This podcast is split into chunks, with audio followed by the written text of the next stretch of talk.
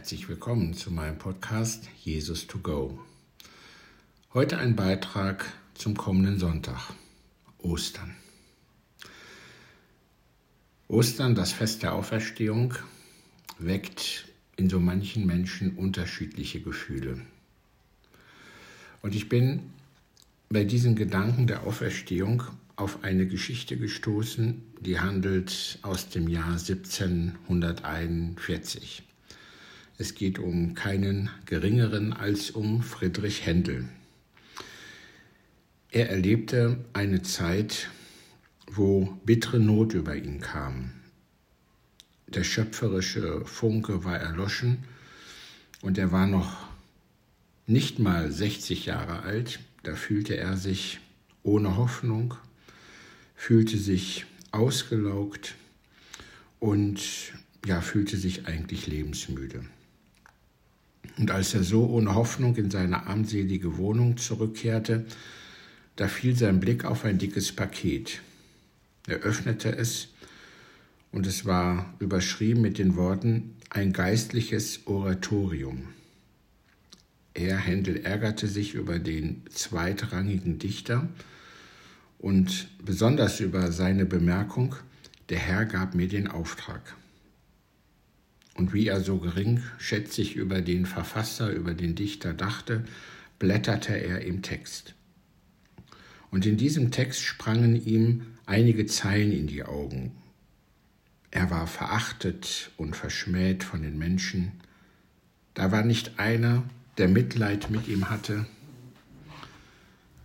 Er vertraute Gott. Gott ließ seine Seele nicht. Er wird dir Ruhe geben und diese Worte machten etwas mit Händel. Und als er noch weiter las, ich weiß, dass mein Erlöser lebt, frohlocke, Halleluja, da wurde es in Händel so richtig lebendig. Wunderbare und besondere Klänge überstürzten sich in seinem Inneren. Der Funke von oben hatte ihn in Brand gesteckt. Händel griff nach einer Feder und begann zu schreiben. Es füllte sich Seite um Seite mit Noten. Als am nächsten Morgen sein Diener kam, da fand er Händel über den Schreibtisch gebeugt. Er stellte das Tablett in Reichweite und ging hinaus. Am Mittag stand das Tablett noch unberührt da. Händel schrieb und schrieb. Zwischendurch sprang er auf, stürzte an Cembalo, lief auf und ab, fuchtelte mit den Armen in der Luft und sang aus voller Kehle Halleluja, Halleluja. Ja, der Diener, der flüchtete, der hatte gedacht, Händel wäre wahnsinnig geworden, weil er ihm mitteilte, dass die Tore des Himmels sich vor ihm aufgetan haben und Gott selbst über ihm sei. Die Geschichte berichtet, dass Händel 24 Tage arbeitete wie ein Besessener, fast ohne Nahrung, fast ohne Ruhe. Danach fiel er erschöpft auf das Bett. Vor ihm lag die fertige Partitur des Messias. Unter seiner persönlichen Leitung wurde der Messias 34 Mal aufgeführt. Am 6. April 1759 erlebte er zum letzten Mal sein eigenes Werk. Händel erlitt einen Schwächeanfall und wünschte sich am Karfreitag zu sterben. Gott gewährte ihm diese Bitte und er rief den großen Meister am Karfreitag, den 14.04.1759 zu sich. Händel durfte zu dem gehen, den er so ergreifend besungen und der ihm sein Herz abgewonnen hatte, so dass Händel jubeln konnte, ich weiß, dass mein Erlöser lebt denke mir eine schöne Geschichte. Jedenfalls berührt sie mich sehr, wenn ich an das Ostergeschehen denke. Hier verbinden sich Karfreitagerlebnisse mit dem Ostererlebnis. Johannes hat auch in seiner besonderen Art und Weise auf die Erstehung hingewiesen. Er, ja, wenn er den Tod Jesu auf seine persönliche Weise deutet, so auch die Auferstehung. Es gibt da drei Szenen, die er im 20. Kapitel beschreibt. Und solche Szenen finden wir bei keinem anderen Evangelisten. In der Auferstehung Jesu, so können wir das bei Johannes nachlesen, vollendet sich die Liebesgeschichte zwischen Gott und den Menschen. Und das deutet Johannes so ganz besonders in der Begegnung Jesu mit Maria von Magdala. Schon die ersten Verse, frühmorgens, als es noch dunkel war, erinnern an das hohe Lied. Da steht die Braut auf, als es noch dunkel war, um den zu suchen, den ihre Seele liebt. Maria von Magdala ist die große Liebende. Die Liebe treibt sie zum Grab, nicht um den Leichnam zu salben, sondern um bei ihm zu sein. Sie sucht den ihre Seele liebt.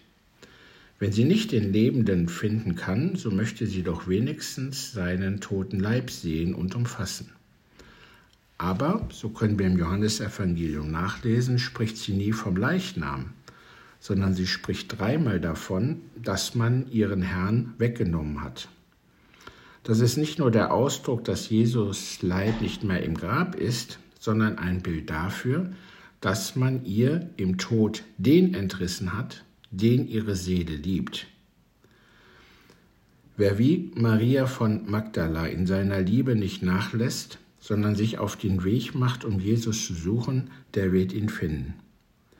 Die Voraussetzung ist jedoch einmal das Weinen der Trauer, in der sich die Sehnsucht nach dem Geliebten ausdrückt. Zum anderen bedarf es der Umkehr. Zweimal wendet sich Maria um. Als sie sich das erste Mal umdreht, sieht sie Jesus.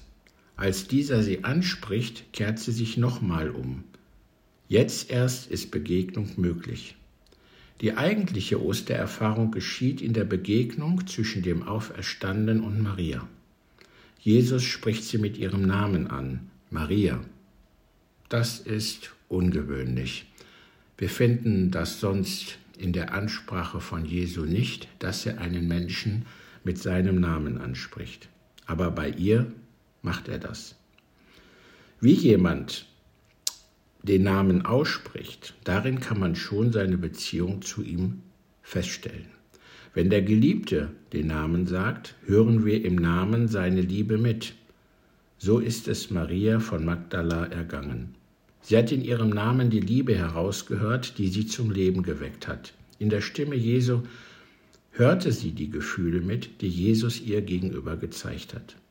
Das war eine heilende und reinige Kraft Jesu für sie, die sie erfahren konnte.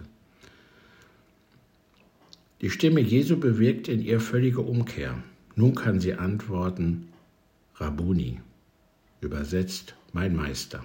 In diesem Wort bekennt sie, wer Jesus für sie ist. Sie greift auf, was die Jünger bei der ersten Berufung gesagt haben, Meister.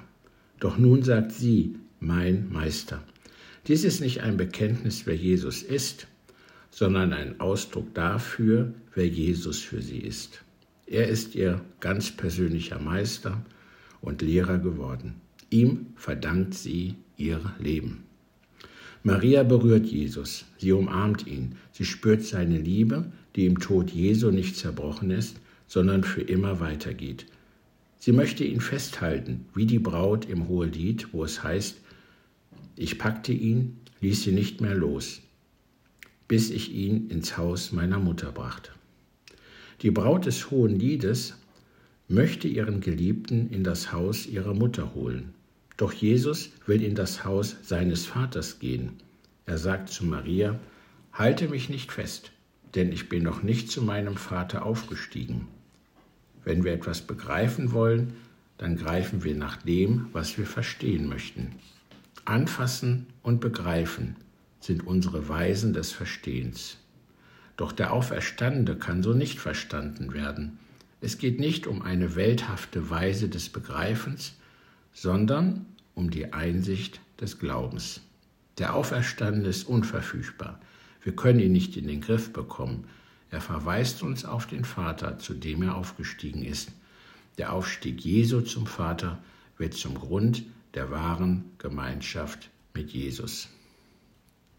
Zum Schluss des ganzen besonderen Ostergeschehens möchte ich noch auf etwas hinweisen, und zwar auf Käthe Luther. Käthe Luther war eine kluge und umsichtige Frau. Und sie lebte ja mit Martin Luther zusammen und am Ende seines Lebens hatte er viele Enttäuschungen zu verkraften. Und in dieser Not, den sie erkannte bei ihrem Mann, bestellte sie einen Steinmetzmeister und gab diesem Steinmetzmeister den Auftrag, an ihrem Haus ein neues Portal einzusetzen. Auf den Schlussstein im Torbogen ließ sie das Wort einmeißeln Vivit. Jeder, der künftig durch das Tor ein- und ausging, sollte wissen, Jesus lebt. Keiner konnte nunmehr das Haus betreten, dem nicht in Erinnerung gerufen wurde, Jesus lebt. Keiner konnte das Haus verlassen, dem nicht noch einmal diese Botschaft zum Abschied gegrüßt hat. Jesus lebt. Damit möchte ich schließen und wünsche dir eine gute Zeit, ein besonderes Ostererleben für dich selbst, für den, den du liebst. Ich danke dir von Herzen, dass du mir zugehört hast. Bis zum nächsten Mal.